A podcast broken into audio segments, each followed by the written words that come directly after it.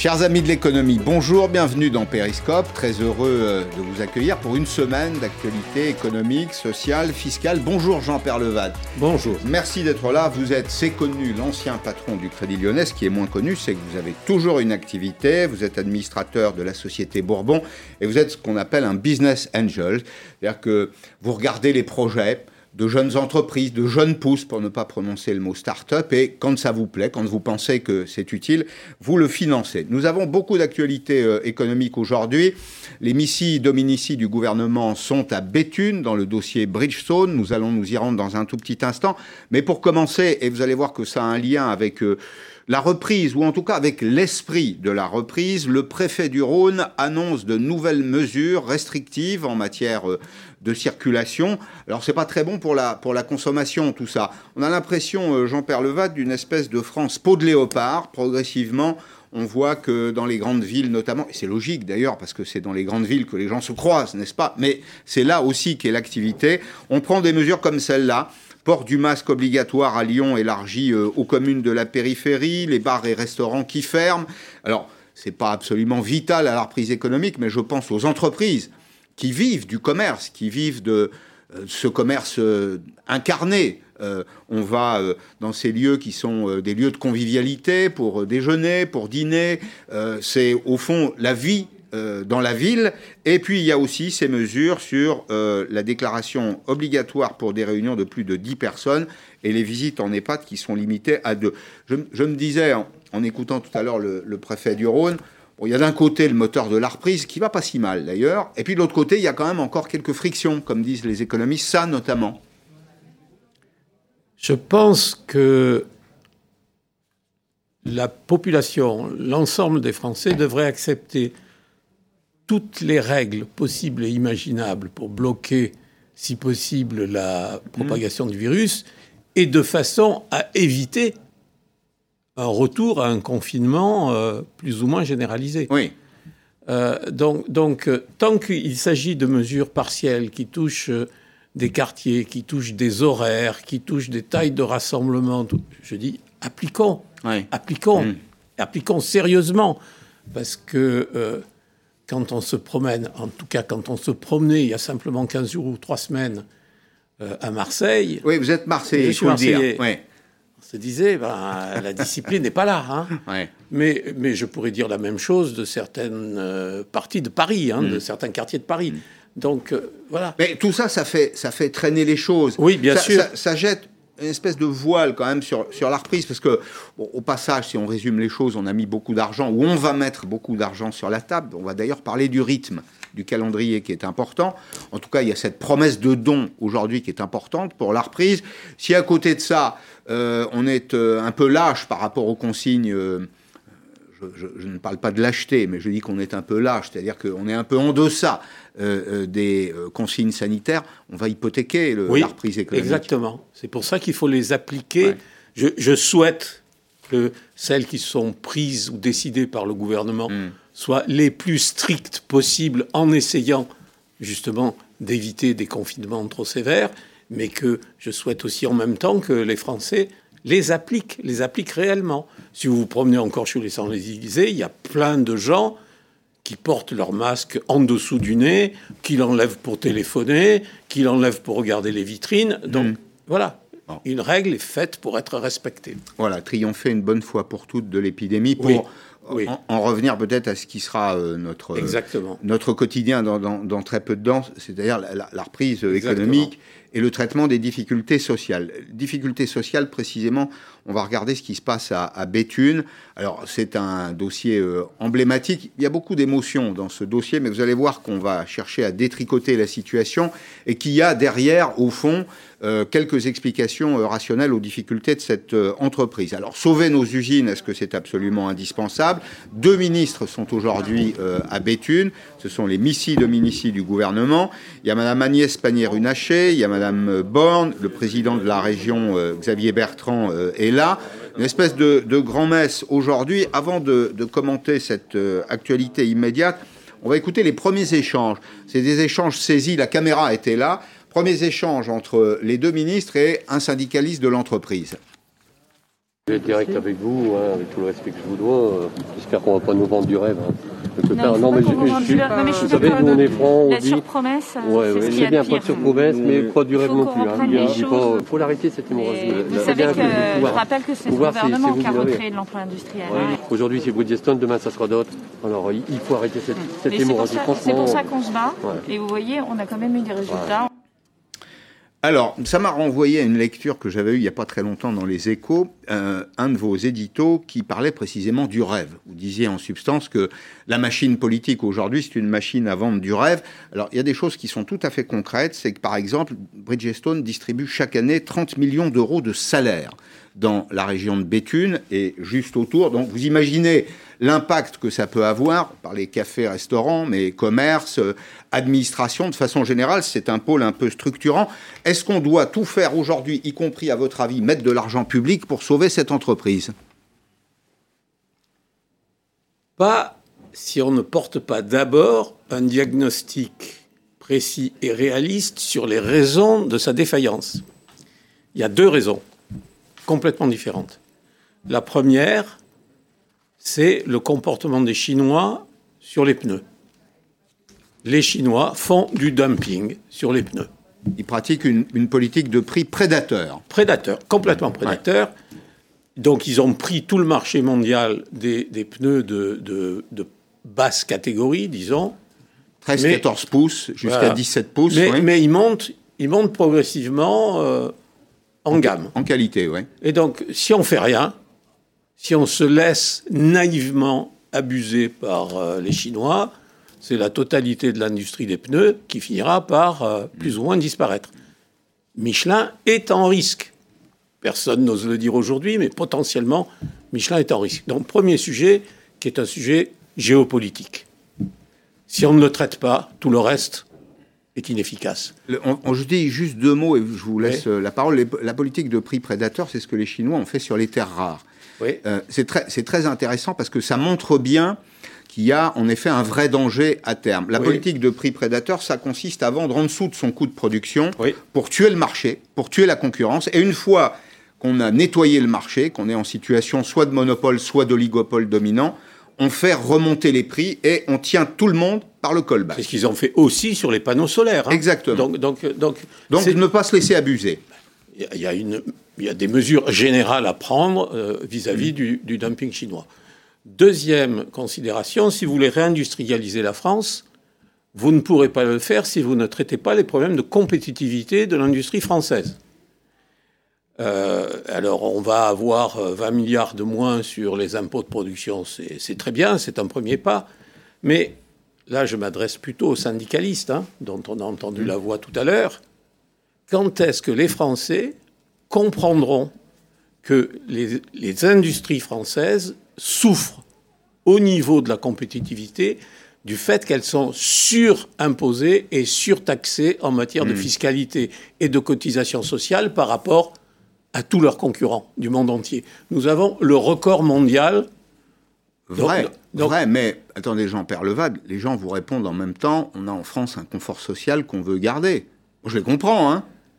Euh, ils ont une retraite, euh, il y a Oui, l'assurance mais- maladie. Oui, Enfin, mais je veux dire, je, je ne discute pas ce point-là. Oui.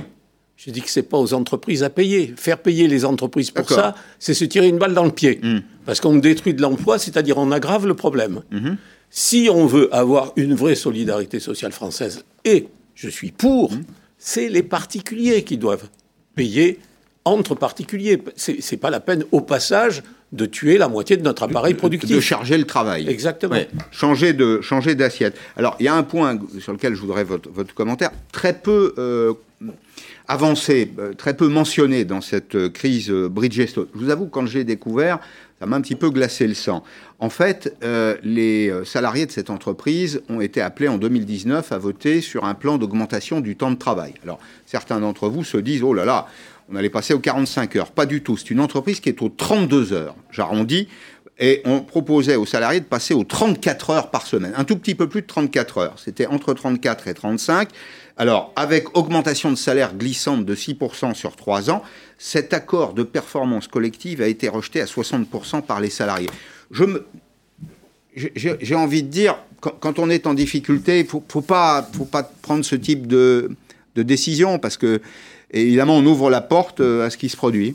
Tout le monde a sa responsabilité dans une affaire mmh. de ce type. Hein. Vous voyez, l'État syndicaliste compris, personnel compris. Il n'y a pas de miracle qui puisse protéger une entreprise contre un dumping international ou contre un manque de compétitivité mmh. structurelle. Mmh. Voilà. C'est donc d'abord le principe de réalité. Ensuite, on peut travailler.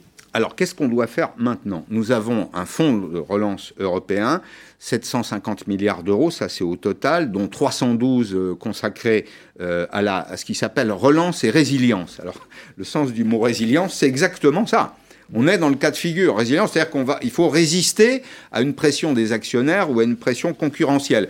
Pourquoi ne pas investir dans la compétitivité? C'est-à-dire investir, c'est investir dans les prix, dans la capacité à augmenter le parc technique, c'est tous ces éléments. Mais euh, la France doit percevoir 40 milliards d'euros. Et mon sujet d'inquiétude que j'évoque assez régulièrement ici, c'est le temps. Le temps, c'est-à-dire le calendrier. Il ne faudrait pas que l'oxygène arrive trop tard. Je suis absolument d'accord. C'est-à-dire le j'ai entendu des critiques sur le montant, 110 euh, milliards, c'est pas assez, etc. Je, ne partage pas ce point de vue. Le montant est relativement secondaire. Mmh. Ce qu'il y a de décisif, c'est la vitesse d'exécution. Et, là, je dois dire ben, qu'on n'a pas de calendrier très visible hein, pour l'instant. Mmh. Et on sait que les 30 ou 40 milliards, 40 milliards, je crois, qui doivent venir de l'Europe, euh, eux, ils ne seront pas là avant euh, la fin de 2021. Oui, au, mieux, au, mieux. Au, mieux à la rentrée, oui, on va dire à la rentrée de septembre 2021. Dans une bonne année, si on considère qu'il y a une petite urgence. Et, donc, donc, donc, ça va être difficile pour des raisons de calendrier qui ne sont pas complètement mm. assumées aujourd'hui. Et si vous me permettez, ça va être difficile pour une deuxième raison. Une fois de plus, je trouve que le plan est bien construit, mais il y a un trou gigantesque dans la raquette, c'est que le problème des fonds propres des entreprises n'est toujours pas réglé. Or, on parle d'un plan de 110 milliards, mais il va y avoir 110 euh, milliards de PGE, de, prêts garantis par l'État, mm. qui doivent être remboursés dans les années à venir. Mm. Et, il faut repousser le tas de sable, si je peux me permettre la formule, mais non? Repousser, ça ne suffit pas. Il faut, il faut. Une entreprise, c'est un bilan, ça a des mm. dettes et, ça a besoin de fonds propres. Et si vous n'avez plus de fonds propres, eh ben, les banques refusent de vous prêter. C'est-à-dire, quand on stocke la dette, le PGE, c'est de la dette. C'est de la Évidemment, ça se stocke dans le bilan de l'entreprise. À la fin de l'année, les boîtes publient leur bilan, les banques regardent, regardent la situation d'endettement ah ben, net, monsieur, monsieur, et elles disent... Monsieur, vous avez plus de fonds propres ou plus assez de fonds propres, donc euh, désolé. On euh, coupe, le, on coupe, le, robinet. Je, ne renouvelle pas. En, tout cas, je ne renouvelle pas. Donc je coupe le robinet. Précisément, est-ce qu'il ne faut pas faire comme euh, c'est le cas en Allemagne, c'est-à-dire s'adapter à la crise moi, j'ai listé quatre actions qui pourraient être des actions euh, prioritaires, notamment assouplir les règles de solvabilité des entreprises. On va dire deux mots euh, du, contenu de cette, mesure. Est-ce qu'il ne faudrait pas restructurer les dettes? Est-ce qu'il ne faudrait pas coordonner les moyens qui sont dédiés à la formation? Vous avez vu que le, MEDEF se plaint qu'il y ait euh, des guichets ici ou là, alors il y a d'un côté le, plan personnel de formation, hein, espèce de sac à dos. On avait évoqué un sac à dos en matière de formation qui suit les salariés. Est-ce qu'il ne faudrait pas ajuster le temps de travail? Mais premier point, en, Allemagne, euh, Angela Merkel propose d'assouplir les, règles de solvabilité des entreprises. C'est-à-dire, précisément, c'est ce qu'on dit c'est sortir de cette euh, logique comptable immédiate qui est en réalité un véritable piège. Alors comment est-ce que ça peut être fait? Je m'adresse à l'ancien patron du Crédit Lyonnais. Non, je ne crois pas qu'on puisse assouplir les règles de solvabilité des, entreprises, puisque ce sont des règles qui proviennent de l'exercice du métier. Ce pas des règles légales, hein. c'est la pratique. En revanche, pour, pour convaincre l'ensemble des entrepreneurs français qu'il faut qu'ils augmentent leurs fonds propres, alors que beaucoup sont réticents, parce que vous augmenter ses fonds propres, ça veut dire ouvrir son capital, c'est-à-dire partager le capital, partager le pouvoir, etc. Donc les Français sont, les entrepreneurs français globalement sont très réticents. Moi, je dirais carrément, vous êtes une entreprise viable. Vous mm. pensez que vous êtes une mm. entreprise viable. OK. Alors faites-moi la démonstration. Trouvez-moi un niveau X de fonds propres et à ce moment-là, je déclenche derrière un niveau Y de moyens financiers complémentaires. Mm-hmm. de façon à... On a des investisseurs en France, on a des fonds d'investissement, c'est eux qu'on devrait pousser en avant, c'est eux qu'on devrait déclencher, plus que les banquiers qui sont là pour prêter de l'argent, pas pour faire des augmentations de capital. On a besoin de réaugmenter le capital de nos entreprises. il n'y a pas une, forme de conformisme de la pensée dans ce, oui, dans domaine On s'interdit. Enfin, ce que vous dites là, ça tombe sous le sens. Ben oui. Mais, je vais vous donner un autre exemple très simple. Je me demande pourquoi ça n'est venu à l'idée de personne. Qu'est-ce qu'on attend pour déplafonner complètement les PEA C'est simple à faire. Hmm. Et si vous faites ça, vous allez avoir des gens qui vont investir. Des gens qui vont investir. Bien sûr. Il y, a 100 milliards d'épargne supplémentaire cette année. Hmm. Qu'est-ce qu'on attend pour déplafonner les PEA et pour les étendre, bien entendu, massivement aux sociétés non cotées Personne n'en parle. Peut-être peut le conformisme de la pensée. Oui, c'est ce que je pense. Peut-être le fait que dans la, la boîte à outils du, médecin ou dans la trousse de soins du médecin aujourd'hui, il y a euh, simplement un nombre limité euh, de médicaments, d'actes, d'outils. Non, puis c'est les, les, fractures culturelles françaises. C'est-à-dire à gauche, on n'aime pas ça parce qu'on n'aime pas le capital. Mhm. Et à droite, on n'aime pas ça parce qu'on n'aime pas partager le pouvoir et mhm. qu'on n'aime pas ouvrir son capital. Donc entre ceux qui ne veulent pas l'ouvrir et ceux qui ne l'aiment pas du tout, eh ben, on n'a plus de fonds propres. Voilà. Alors, nous sommes confrontés de façon générale à une, problématique un petit peu plus large qui, consiste à relancer l'économie, sans doute pas dans les conditions euh, euh, du XXe siècle. Imaginez quelque chose, euh, un modèle qui serait un petit peu plus vertueux, associé ou réassocié progrès et humanisme. C'est le sens d'une tribune que vous avez publiée très récemment dans Les Échos qui avait attiré notre, notre attention pour un vrai réformisme écologique.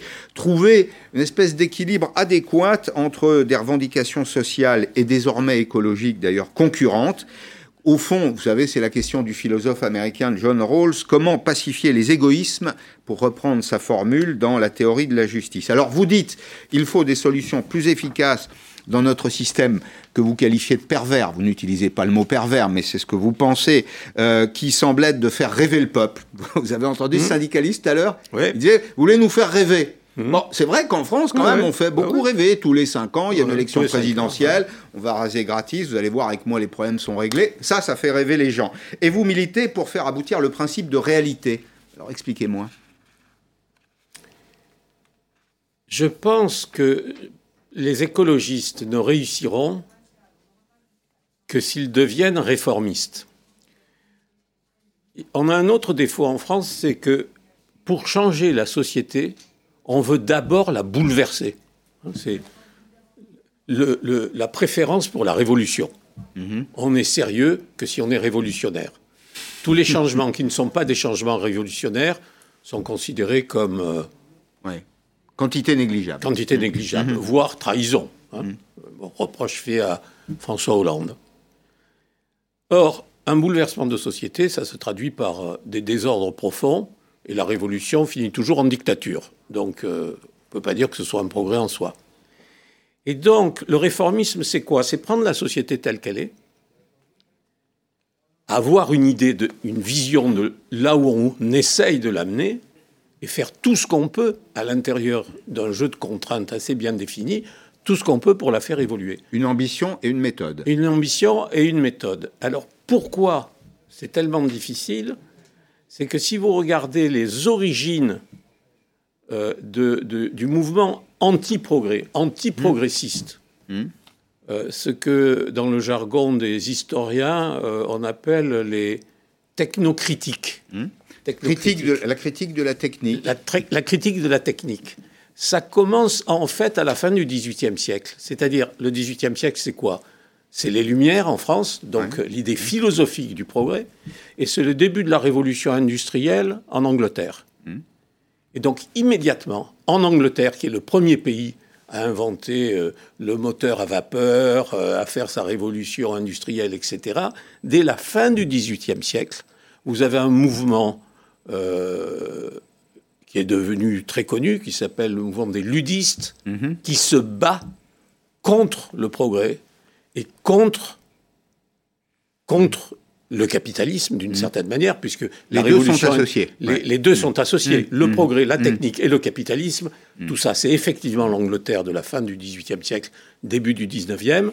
Et donc, les ludismes, eh bien, cette racine-là profonde, anticapitaliste, anti-progrès, anti-technique, vous la trouvez aujourd'hui encore dans une partie, à mon avis, majoritaire de l'appareil euh, écologique. Eh ben, je vais vous faire écouter un, échange, un échange qui est très significatif. Alors, vous allez voir qu'il y a un rapport de force ou en tout cas une relation un peu faussée. C'est un échange entre Nathalie Arthaud, lutte ouvrière, pour qui le capitalisme est responsable de tous les malheurs du monde, vous connaissez bien sûr, et Sandra Régol. Sandra Régol qui vient régulièrement sur euh, LCI, Europe Écologie Les Verts, dans lequel, échange dans lequel la première fait admettre à l'autre que le programme écologiste, c'est précisément l'abolition du capitalisme. Il n'y aura personne pour voilà vous contredire enfin, pour vous ah oui, l'utilisation du terme capitalisme et sur la volonté de le, si, parce que renverser. Si on considère ah, de le renverser, alors si de le supprimer, de le renverser. alors, je pense que personne euh, autour de cette table. Europe Écologie Les Verts vise le renversement du capitalisme. C'est une découverte pour moi là. Mais je crois que c'est une, une, découverte et, je, je, je suis intéressée. Euh, ça fait euh, parce que 15 ans que c'est inscrit dans notre programme. Oui, alors bon, alors après on peut jouer sur les mots. On peut jouer sur les mots. Après, si vous n'acceptez pas quand c'est écrit, développé, qu'il y a des propositions qui sont dans ce sens-là, je Bon, c'est intéressant parce que c'est euh, dans le genre, euh, je t'assure que je suis révolutionnaire. Non, non, t'es pas révolutionnaire. Moi, je le suis un peu plus que toi. C'est une belle confirmation de ma thèse, hein, C'est ça, absolument. Alors, tout le monde n'est pas d'accord, malgré tout, chez, les, chez les Verts. Et il y, a, des courants qui s'affrontent. On va parler après de, la révolution hydrogène dans le, domaine de l'aéronautique. C'est-à-dire qu'on a le patron d'Airbus qui aujourd'hui dans le Parisien nous dit en substance, vous allez voir, on va vous faire un avion euh, zéro émission de carbone en 2035. Bon, il y a des gens pour ne pas le croire.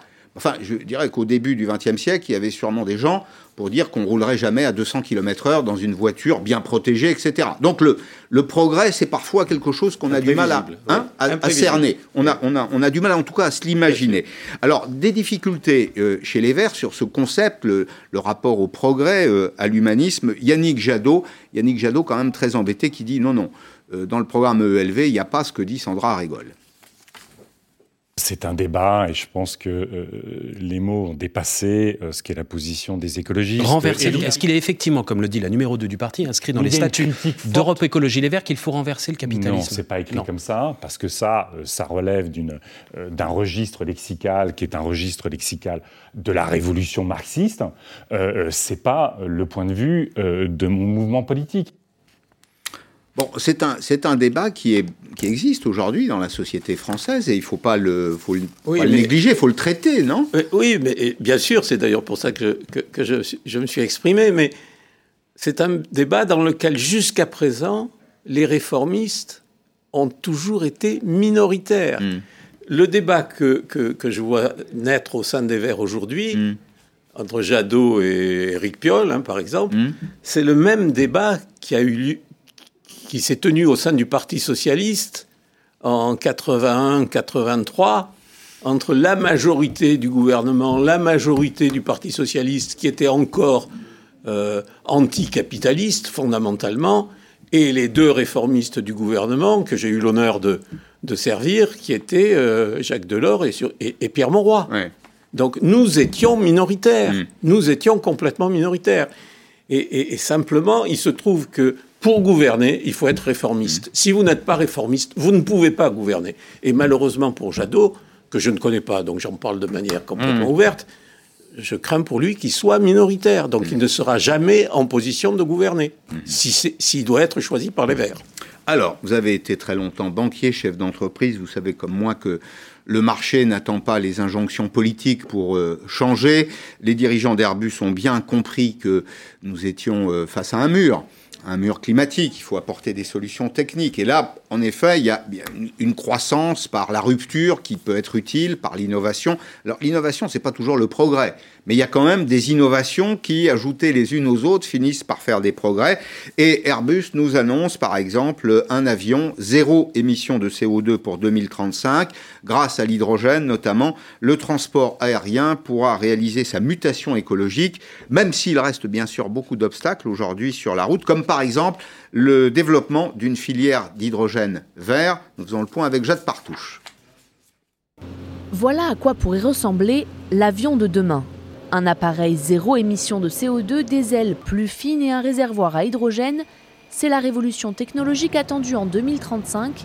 Dans les colonnes du Parisien, le président d'Airbus dévoile trois projets d'avions à hydrogène, l'un d'eux pouvant faire voler jusqu'à 200 passagers sur 3500 km. Ces projets pourraient nous faire gagner la course à l'hydrogène déjà bien entamée par nos concurrents.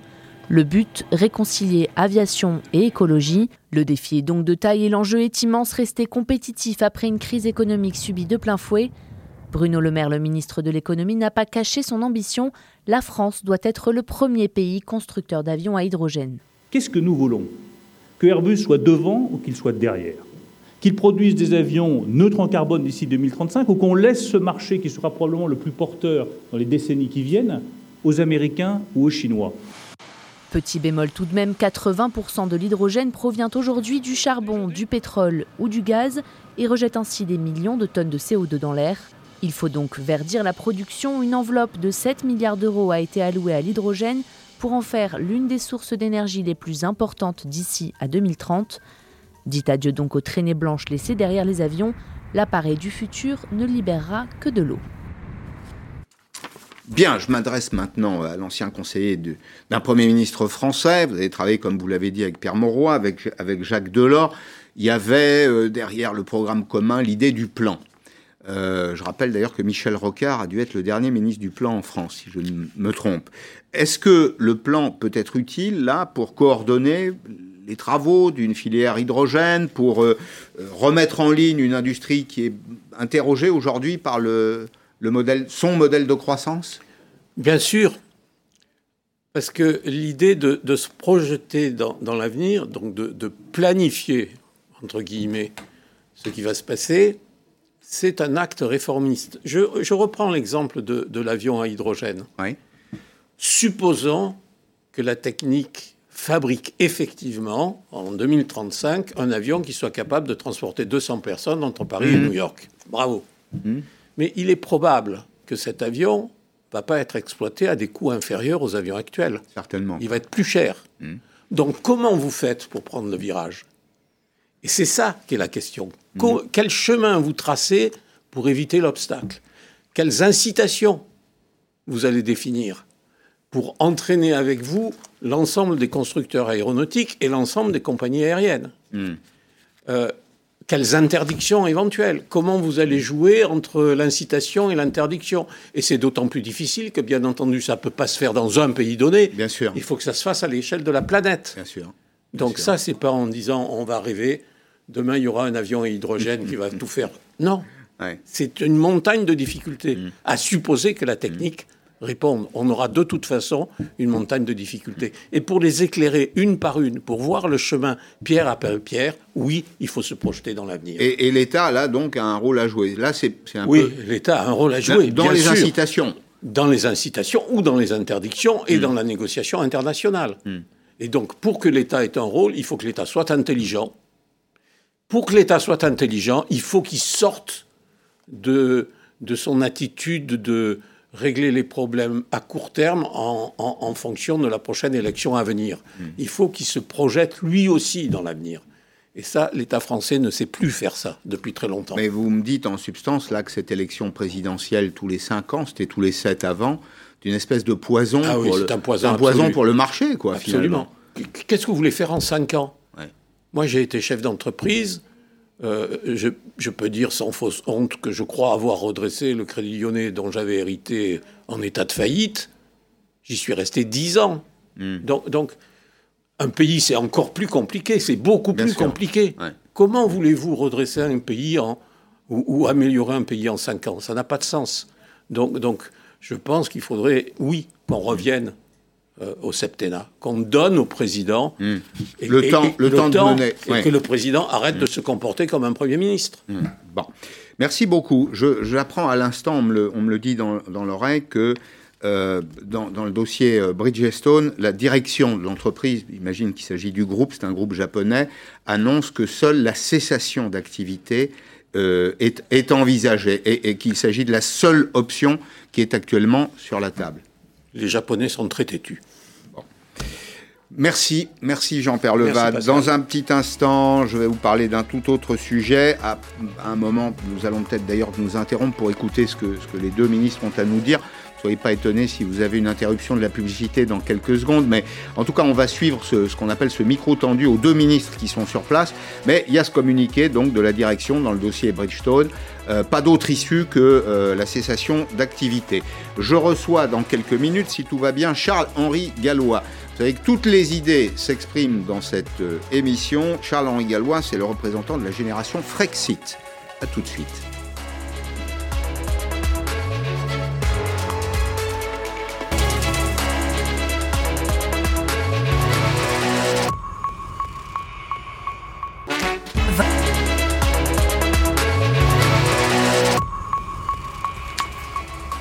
Bonjour Charles-Henri Gallois, bonjour, vous représentez le mouvement Génération Frexit. Euh, je vais vous donner la parole dans un instant, mais j'ajoute euh, simplement cette information, ça complète euh, ce que nous avons évoqué tout à l'heure avec Jean-Pierre Levat dans le dossier Bridgestone. la cessation d'activité à Béthune, seule option pour la direction du groupe. Ça vous inspire quelque chose, puisque bah, Frexit, sorti de l'Europe, hein, c'est ce que vous souhaitez, sorti de l'euro, de l'Europe, euh, vous avez des arguments à faire valoir dans ce domaine. Vous dites en substance, ça nous aidera à développer un outil productif. Exactement. Alors nous, on souhaite avant tout mettre dans le débat politique français, dans le débat public, mmh. la question du référendum sur le Frexit et d'inviter tout le monde à se positionner dessus. Et évidemment, on reste et on est pour le Frexit et je pense que c'est symptomatique en fait cette, cette usine. Mais vous voulez poser la question aux Français. Exactement. C'est ça. Poser la question aux mmh. Français et même à tous les, mouvements pour qu'ils se positionnent là-dessus. Mmh. Et cette affaire est effectivement symptomatique du problème français. J'entendais votre invité précédent parler du problème de compétitivité français. Mmh. On ne peut pas poser cette question sans parler de l'euro qui est surévalué à 15% pour la France. Et donc c'est évidemment c'est un coût énorme. Les 20 milliards de baisse d'impôts sur les productions n'est rien comparé aux gains de compétitivité qu'amènerait une sortie de l'euro. Et il y a aussi toutes les problématiques du marché européen et, euh, et du libre-échange, parce qu'on mm. parlait du dumping chinois, mais il ne vient pas de nulle part. Qu'a mm. répondu l'Union européenne? Elle n'a pas répondu on arrête ça. L'Union européenne récemment a fait un nouvel accord avec la Chine pour mm. augmenter les, échanges commerciaux. Là, on a du mal, là, on est obligé de vous rendre un point, parce qu'on a du mal à comprendre la position des, Européens, qui, qui, en effet, à la différence des, des autres grandes régions économiques, ne se protègent pas et ne, pas se protéger. Alors, je ne suis pas sûr que le, Frexit soit une solution, mais en tout cas, la protection, c'en est, est, une. Alors, est-ce que malgré tout, dans la crise qu'on traverse, l'Europe n'a pas joué un rôle positif euh, avec euh, une, capacité à financer euh, les plans de relance, hein, les plans de résilience, comme on le disait tout à l'heure? On a un emprunt géant, là, et c'est vrai que l'Europe, c'est vrai qu'à 27, ou à 26, on est, on est plus solide pour emprunter, en tout cas on a une crédibilité plus grande que tout seul. Bah, je vais vous répondre, je suis désolé que c'est faux en fait, parce que la France seule emprunte à 10 ans à des taux négatifs, moins 0,2%. Mhm. Donc c'est-à-dire qu'on gagne de l'argent quand on emprunte. L'emprunt de l'Union européenne, vous savez à combien est le taux? Plus 1,15%. Donc ça veut dire que non seulement il va falloir rembourser le capital, mais il va falloir rembourser des intérêts, ce qui n'aurait pas été le cas si la France avait emprunté elle-même. Et ça va même au-delà de ça, puisque Évidemment, il y a une partie don quand même. Hein. Alors pour le moment, je, vous le concède, c'est des promesses de dons. Les, dons, ça ne veut rien dire en fait, parce que les dons, qui, vont, qui va les payer? Les Ce États. sont, ce sont mm. les États membres. Mm. Et la France, on parle beaucoup de la France qui reçoit 40 milliards d'euros. Mm. Mais la réalité, c'est qu'en capital plus intérêt, pour financer ce plan européen, la France va payer 80 milliards d'euros. Vous connaissez bien le monde de l'entreprise. Est-ce que vous connaissez un seul investisseur qui investirait 80 euh, milliards pour en retourner 40 milliards? Nulle part. Et c'est là que c'est absolument dingue qu'Emmanuel Macron ait signé ce plan, parce qu'il n'y a aucun chef d'entreprise digne de ce nom. Je suis étonné d'ailleurs que votre euh, invité précédent ne l'ait pas évoqué. Il faut regarder le contrat et qui paye. Quand on donne, c'est comme si euh, je vous donnais 80 euros, vous m'en rendez 40, et c'est formidable. Non, hmm. Non, c'est pas formidable. La France est le dindon de la farce là-dedans, puisqu'on comprend que l'Allemagne consente à payer parce qu'elle veut maintenir un système de l'euro et du marché unique qui, lui, qui est favorable. L'euro est calé sur, on peut dire, les intérêts allemands. Exactement. Alors que la France va payer pour un système de l'euro et du marché unique qui lui nuit. Et ça va même plus loin que ça, parce que les 40 milliards en question, vous n'en avez même pas la libre utilisation. C'est-à-dire que l'Union européenne va décider des projets d'investissement, et en contrepartie, parce qu'il y en a beaucoup qui disaient non, ce n'est pas vrai, etc., vous avez vu le dernier communiqué de presse de l'Union européenne, en contrepartie, l'Union européenne va pouvoir imposer des réformes mmh. économiques et sociales à la France. Donc en fait, vous payez, vous surpayez les menottes qu'on va vous mettre. C'est absolument dingue. Je vous interromps une seconde, on écoute euh, Agnès Borne et Agnès Pannier, puis on se retrouve après. Avec les organisations syndicales, d'abord on tenait à marquer euh, notre solidarité hein, avec les élus du territoire et les représentants des salariés après l'annonce d'une décision euh, très brutale et choquante. Moi je voudrais saluer l'esprit de responsabilité des représentants des salariés dans un contexte où on imagine bien qu'il y a beaucoup d'émotions. Donc on va être amené à travailler sur des scénarios alternatifs. Euh, Agnès Pannier y reviendra. Je pense que ce qui est très important, c'est qu'on ait en tête que dans la période actuelle, plus que jamais, le gouvernement se battra pied à pied pour sauver les emplois. Ce site, c'est des compétences euh, qui sont rares, hein, des compétences industrielles, des emplois qualifiés. Et donc, évidemment, on ne peut pas se permettre, on ne le fera pas, on ne laissera pas perdre ses compétences. C'est notre état d'esprit et c'est ce qu'on a pu réaffirmer aux salariés. Pourquoi la direction de Peut-être on va se permettre. Euh, comme vous le savez, ils sont basés à Bruxelles. Il y a aussi un contexte de Covid qui circule. Euh, donc c'est euh, la façon dont cela a été organisé. mais ce qui est important, c'est qu'ils soient présents et qu'ils puissent répondre directement aux questions des élus du territoire. Et nous sommes convenus de faire euh, euh, dans deux semaines, deux à trois semaines, une réunion aussi physique que possible euh, dans les conditions sanitaires qui existeront dans deux à trois semaines entre la Belgique et la France, pour justement revoir les différents scénarios qui sont des scénarios alternatifs à une fermeture de site. Ils nous ont dit qu'ils avaient examiné un certain nombre de scénarios. Nous voulons les contre-expertiser. Nous allons mandater un cabinet conseil Accenture qui va faire ce travail et qui connaît bien le marché du pneu automobile et qui nous permettra non seulement de regarder ces scénarios, mais également de proposer éventuellement de soumettre des scénarios alternatifs autour euh, de cette technologie du pneu. On a évoqué euh, euh, par exemple la question du recyclage des pneus comme étant un élément pouvant mettre de la charge dans l'usine. Ça, c'est très directement ce que nous allons faire parce que nous ne voulons pas tomber dans la fatalité et nous résoudre à, je dirais, cette décision qui appelle certainement une contre-expertise. Et c'est ce que nous faisons. Et c'est pour ça que nous réunirons l'ensemble des parties prenantes d'ici deux à trois semaines spécifiquement sur ce sujet-là. Vos moyens de pression par rapport à une, multinationale Écoutez, je pense qu'il y a d'abord un enjeu de réputation hein, qui échappe à personne. Ensuite, en France, il y a des lois qui font que quand on veut lancer un plan de sauvegarde de l'emploi, on doit justifier des difficultés économiques, on doit euh, s'assurer de la qualité du dialogue social, doit s'assurer de la proportionnalité des moyens qui sont mobilisés. Je pense que la direction de Bridgestone a bien compris qu'on était déterminé à faire appliquer, ces législations qui sont protectrices pour les salariés et pour les emplois. Au surplus, on a des moyens financiers aujourd'hui, ce qui n'était pas forcément présent euh, il y a encore quelques mois, au travers du plan de relance, qui nous permettent de construire des alternatives. On sait investir en équipement sur un site, on sait former et financer des formations de salariés. C'est autant d'éléments qui peuvent euh, construire un scénario alternatif qui serait préférable à un coût de fermeture qui pourrait apparaître comme très élevé pour la société Bridgestone. Et puis l'élément réputationnel, il ne faut pas le perdre de vue. Bridgestone a également une activité euh, pour les particuliers qui est Speedy. Euh, je crois que chacun regardera avec précision euh, la façon dont ce groupe se comporte. On n'a aucune raison de penser que le dialogue social ne sera pas nourri et de qualité et que les alternatives ne seront pas regardées, mais nous serons évidemment extrêmement exigeants et notamment sur le respect de la parole donnée et la parole qui a été donnée pendant cette réunion. La direction vous, a confirmé que la seule option à ce stade pour elle, c'était la cessation de l'activité comme le rapporte la présidence France Presse il y a quelques instants. La direction nous a très expressément dit qu'elle était prête à ouvrir avec nous des scénarios alternatifs et c'est bien l'objet de la mission que nous avons qui concerne non seulement Bridgestone mais également ses sous-traitants. Qu'est-ce qui vous fait dire? Non, très exactement sur le sujet de leur investissement sur une des activités qui sont dans leur portefeuille d'activités. Le point a été très clairement dit en réunion. Donc, euh, je vous donne la réponse que nous avons eue en réunion. Qu'est-ce qui vous fait dire que vous allez réussir ce que François Hollande avec ArcelorMittal et euh, Emmanuel Macron à Whirlpool n'ont pas réussi eux? Alors je vais préciser plusieurs choses. On nous a dit qu'on ne réussirait pas sur le dossier ARC et on a réussi sur le dossier ARC. On nous a dit qu'on ne réussirait pas sur le dossier Ascoval et on a réussi sur le dossier Ascoval. Je ne dis pas que c'est facile, je ne dis pas que c'est gagné. Mais ce que je peux vous dire, c'est qu'on a quand même, parce que nous nous sommes mobilisés sur des dossiers qui paraissaient impossibles, obtenu des avancées importantes. Et c'est tout ce qui nous anime aujourd'hui, c'est d'avoir des avancées importantes. Ce qui nous anime, c'est que les salariés de Whirlpool, est un emploi dans un an, dans deux ans, dans trois ans.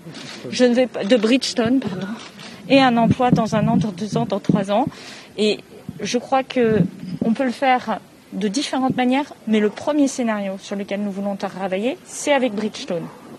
Et je pense peut-être dire, vous voyez, qu'on n'a jamais eu des moyens aussi considérables que ceux qu'on peut mobiliser aujourd'hui. On a un plan de relance dans lequel on a de quoi soutenir des investissements dans l'industrie, par exemple des investissements de décarbonation, et on a des outils qui n'existaient pas avec euh, l'activité partielle de longue durée, avec les accords de performance collective, avec la capacité à mobiliser des financements exceptionnels sur la formation des salariés. Donc je pense qu'aujourd'hui, on a tous les outils qu'il faut pour accompagner un site industriel qui veut se moderniser c'est le paradoxe et ce qui rend euh, l'annonce de la semaine dernière d'autant plus choquante. Ces moyens, ils sont là, il faut les mobiliser et je peux vous assurer qu'on sera très exigeant vis-à-vis de l'entreprise pour qu'elle mobilise bien tous ces outils exceptionnels dont on dispose. vous ne craignez pas, qu'il y ait d'autres fermetures d'usines dans les prochaines semaines ou dans les prochains mois? Moi, je veux aussi souligner qu'il y a une usine qui va ouvrir hein, en 2023, qui est une usine de batterie électrique, qui va euh, accueillir 2400 personnes à Douvrin, à moins de 20 minutes d'ici. Il faut aussi se battre pour faire atterrir ces projets de développement. Nous venons de financer la semaine dernière un projet chez Cityplast d'investissement dans euh, l'automobile. Ce sont autant de leviers que nous allons utiliser. Nous ferons avec ceux qui veulent toutes les bonnes volontés, que ce soit les entreprises ou les élus du territoire, pour remettre de l'emploi industriel sur les territoires. Et après, il y a ceux qui jouent avec les règles du jeu, ceux qui jouent pas avec les règles du jeu. Ceux qui jouent pas avec les règles du jeu, on fera en sorte d'être euh, extrêmement exigeants à leur record. Ceux qui jouent avec les règles du jeu, on fera en sorte de faciliter leur projet. Et je pense que c'est la manière la plus adaptée de répondre à cette crise économique. Et regardez, regardez ce qui s'est passé ces derniers mois. Grâce à l'État, nous avons massivement sauvé l'emploi et nous devons continuer à le faire. Mais si vous comparez à certains autres pays, je peux vous dire que nous n'avons pas à rougir de notre bilan. Comment on fait, par exemple Les salariés de Bristol ont appris leur licenciement. Est-ce que vous savez comment ils ont appris Je crois que nous sommes en contact avec eux. Ils n'ont pas appris leur licenciement. Hein. Je pense que vous avez en tête qu'il y a des procédures. Ils ont eu une annonce très brutale. Par une vidéo. Qu'est-ce que vous pensez de la méthode? Enfin, je pense qu'on a dit ce qu'on pensait de la méthode, que c'était brutal, que c'était choquant. C'est ce qu'on a exprimé auprès de la direction Europe de Bridgestone. Moi, j'ai eu l'occasion de dire au directeur général euh, Europe qu'on attend un dialogue social exemplaire et les services de mon ministère seront aux côtés des salariés pour veiller à la qualité du dialogue social, ce qui démarre par un simple respect des gens, y compris de ne pas sortir des, annonces de ce type. de respect? Je pense que ce n'est pas très respectueux, vous voyez, d'annoncer à des salariés dont certains sont depuis 10 ans, 20 ans sur le site, qu'on a décidé de fermer un site. Je pense que ce n'est pas très respectueux et moi j'invite vraiment la direction de Bridgestone à reprendre les voies d'un dialogue social de qualité, d'un dialogue social apaisé. En tout cas, on sera aux côtés des salariés.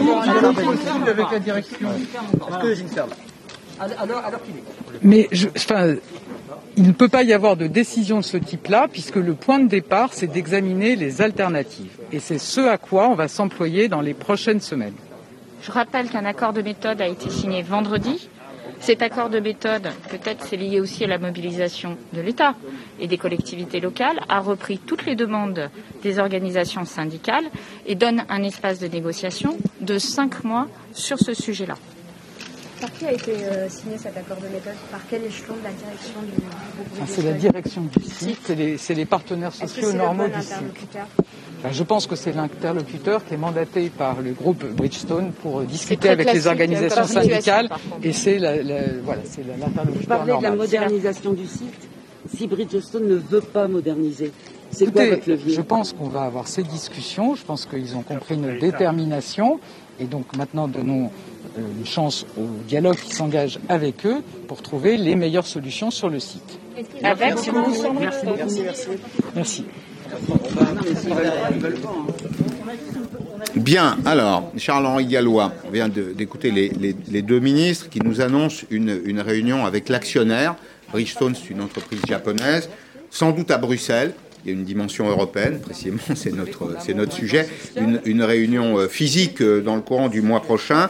Mais en même temps, il y a ce communiqué. Et nous disent que tous les scénarios vont être envisagés. En même temps, il y a ce communiqué J'y vois un élément de contradiction de la direction de, l'entreprise qui dit le projet de cessation totale d'activité est toutefois la seule option qui permettrait de répondre à la surcapacité de production structurelle de Bridgestone. Alors il ajoute un peu plus loin, il y a des projets alternatifs, on verra si on peut les, accompagner, hein, pour dire les, choses simplement. Enfin, à, ce stade, pas de, pas de solution immédiatement visible. Écoutez, moi j'ai vu, euh, comme d'habitude, l'impuissance incarnée. C'était la même chose, rappelez-vous, en fait, on a des dirigeants qui ne décident plus. On a des dirigeants comme Bruno Le Maire qui supplie de ne pas employer de travailleurs détachés. On a euh, cette ministre qui nous explique qu'on va récompenser les entreprises qui jouent avec telle ou telle règle. Mais la problématique, c'est qu'elles jouent dans ces règles.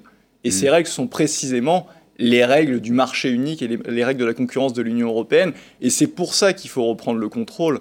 C'est pour ne plus avoir des dirigeants qui soient là à commenter l'actualité, à euh, supplier, à demander, mais des gouvernements qui puissent agir. Hmm. Et on a vu un sondage récent qui montre d'ailleurs que 65% des Français veulent plus de souveraineté, quitte à empiéter justement sur l'Union européenne. Et c'est ce qui doit être fait si on veut vraiment avoir des dirigeants qui nous gouvernent et non plus des, commentateurs je, de Je reviens au marché, là. Je reviens au marché. Vous avez entendu ce que disait Jean Perlevat tout à l'heure, c'est aussi ma conviction. En fait, la politique chinoise dans ce domaine, elle menace directement nos champions. Vous avez Bridgestone à Béthune, moi je pense à Michelin, Clermont-Ferrand, un peu partout. C'est une entreprise mondiale. C'est une entreprise qui est un, leader sur son marché, y compris en termes d'innovation. De, Et la question que je, vous pose, à vous qui défendez le, le Frexit, c'est est-ce que l'Europe n'est quand même pas l'espace pertinent le plus efficace pour protéger nos champions? Vous savez quels sont les droits de douane extérieurs moyens de l'Union européenne euh, Non, mais. C'est 2,4%. Oui, J'allais vous dire marginaux. Voilà, ce sont les plus faibles du mm. monde. C'est d'ailleurs pour ça que le Royaume-Uni, dans le cadre du Brexit, n'est pas du tout effrayé d'une sortie sans accord, contrairement à ce qu'on a bien voulu faire croire. C'est l'Union européenne qui a peur de perdre le marché britannique. Les Britanniques pourront exporter vers l'Union européenne, comme peuvent le faire les Chinois, sans avoir nécessairement un accord de libre-échange. Je reviens à mon affaire Michelin. Là. Il faut protéger cette entreprise. Évidemment qu'il faut protéger, mais malheureusement, dans le cadre de l'Union européenne, vous savez que toute la politique dite commerciale, c'est une compétence exclusive de l'Union européenne. Et donc, elles peuvent euh, dire ce qu'elles veulent, elles peuvent s'agiter autant qu'elles le veulent. Si on ne remet pas en cause ces règles-là européennes, si on ne reprend pas le contrôle, on peut dire tout ce qu'on veut. Comme votre invité précédent, on peut dire il faudrait, il y a qu'à Faucon. Mais la réalité, c'est qu'il faut reprendre le contrôle sur notre politique commerciale. Et ça, il n'y a pas 50 000 façons de le faire. C'est justement. Euh, Cas de figure, nous revenons au franc, c'est ce que vous souhaitez. Oui, bon. enfin, nouveau franc, oui. Monnaie faible. Monnaie faible, malgré tout. Est-ce qu'on ne va pas retomber dans les travers qu'on a connus par le passé? Une monnaie faible, euh, des importations qui nous coûteraient très cher, des dévaluations successives qui viendraient ruiner d'ailleurs les efforts euh, en matière d'investissement de nos industriels Vous savez, une monnaie faible ou forte, ça ne veut pas dire grand-chose. Une monnaie, elle doit être adaptée aux structures de l'économie. Si on parle de monnaie faible, monnaie fort, mm. il suffit de regarder l'évolution du franc par rapport au Deutschmark. On était passé mm. de 1 franc et, euh, de 1 Deutschmark égale 1,5 franc mm. en 1970, 12 ans plus tard en 1982. C'était le double. Oui, le double. Et la croissance sur la même période qui avait la meilleure croissance, c'était la France. Donc en fait, le fétichisme de la monnaie, ça veut absolument rien dire. C'est comme si vous demandiez, par exemple, à euh, quelqu'un qui chausse du, euh, du 45 de mettre du 40 et vice-versa. En fait, une paire de chaussures doit être adaptée à la pointure de quelqu'un. Une monnaie, ça doit être avant tout adapté à son économie. Et le problème de la France, c'est qu'on a une monnaie qui est trop chère par rapport aux structures de notre économie. Merci Charles-Henri Gallois. Je vais quand même euh, rappeler ce que vous venez de vivre. Hein. point presse des, deux ministres, Madame Pannier-Runacher et Madame Borne, qui étaient aujourd'hui à Béthune, chez Bridgestone. Alors des échos assez contradictoires euh, qui seront probablement euh, commenté par les, invités d'Arlette Chabot dans un petit instant. D'un côté, la direction du groupe qui nous dit pas d'autre option à ce stade que la fermeture du site pour faire face à un marché qui est surcapacitaire, c'est qu'on produit trop de pneus par rapport à la, demande. De l'autre côté, des ministres qu'on vient d'entendre qui nous disent on se revoit avec euh, les Japonais au début du mois prochain ou au milieu du mois prochain, au mois d'octobre, à Bruxelles, rencontre euh, in situ, c'est-à-dire incarnée, euh, et on a des solutions. Bon, voilà, un dossier qui reste à arbitrer. Merci d'avoir suivi Periscope aujourd'hui. À demain 16h en direct sur LCI.